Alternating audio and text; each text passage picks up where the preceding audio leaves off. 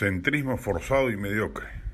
Al final de cuentas, el gobierno de Pedro Castillo no va a ser revolucionario, no va a convocar ninguna asamblea constituyente, no va a remover los cimientos del modelo, no va a cambiar la primacía de la propiedad privada, no la va a afectar, no va tampoco a transformar radicalmente la salud y la educación públicas, ni a cometer un programa de redistribución socioeconómica trascendental.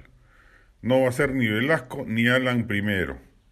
No le da el fuste ni para eso. El suyo va a ser el reino de un centrismo mediocre. No puede, ya que no tiene la mayoría en el Congreso ni el respaldo masivo de las calles, ni quiere hacer algo superlativo. Rápidamente se ha refugiado en el usufructo del statu quo, del piloto automático, pero con su añadido particular de una profunda medianía. En estos cinco años de gobierno, el Perú va a retroceder, pero no porque haya llegado al poder un destructor del modelo liberal, sino porque se ha instalado en Palacio un personaje tan mediocre que lo único que parece buscar es darle puestos públicos a sus allegados y desmontar las pocas buenas reformas que se habían hecho en los últimos años, la magisterial, del transporte, etc.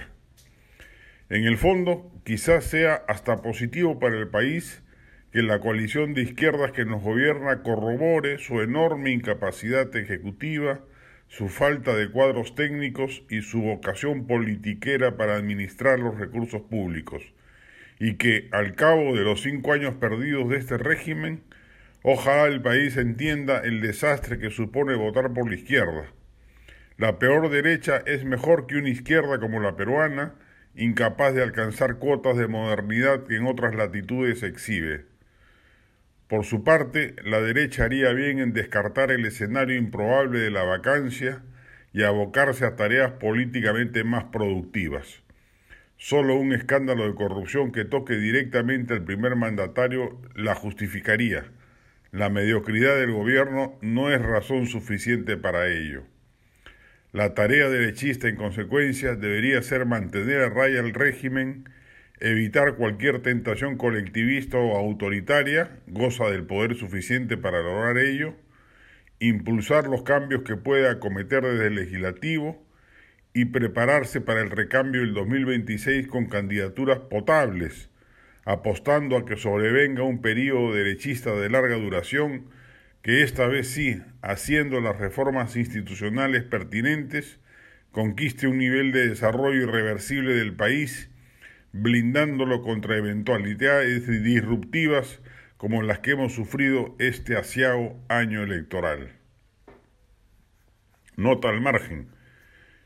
Es política editorial de la dirección de Sudaca que ejerzo respetar en grado extremo los informes que los reporteros publican con su respectiva firme y responsabilidad.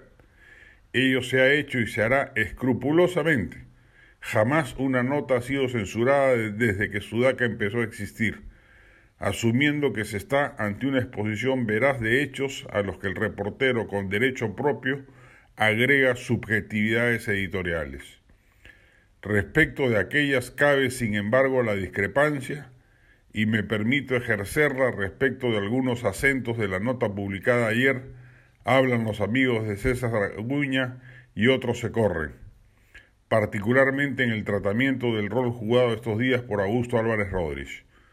A pesar de su amistad con César Acuña, Álvarez Rodríguez ha pronunciado claramente en contra de la sentencia y ha promovido desde la presidencia de IPIS duros comunicados al respecto y ha gestado inclusive activamente la vigilancia de periodistas el día de la audiencia.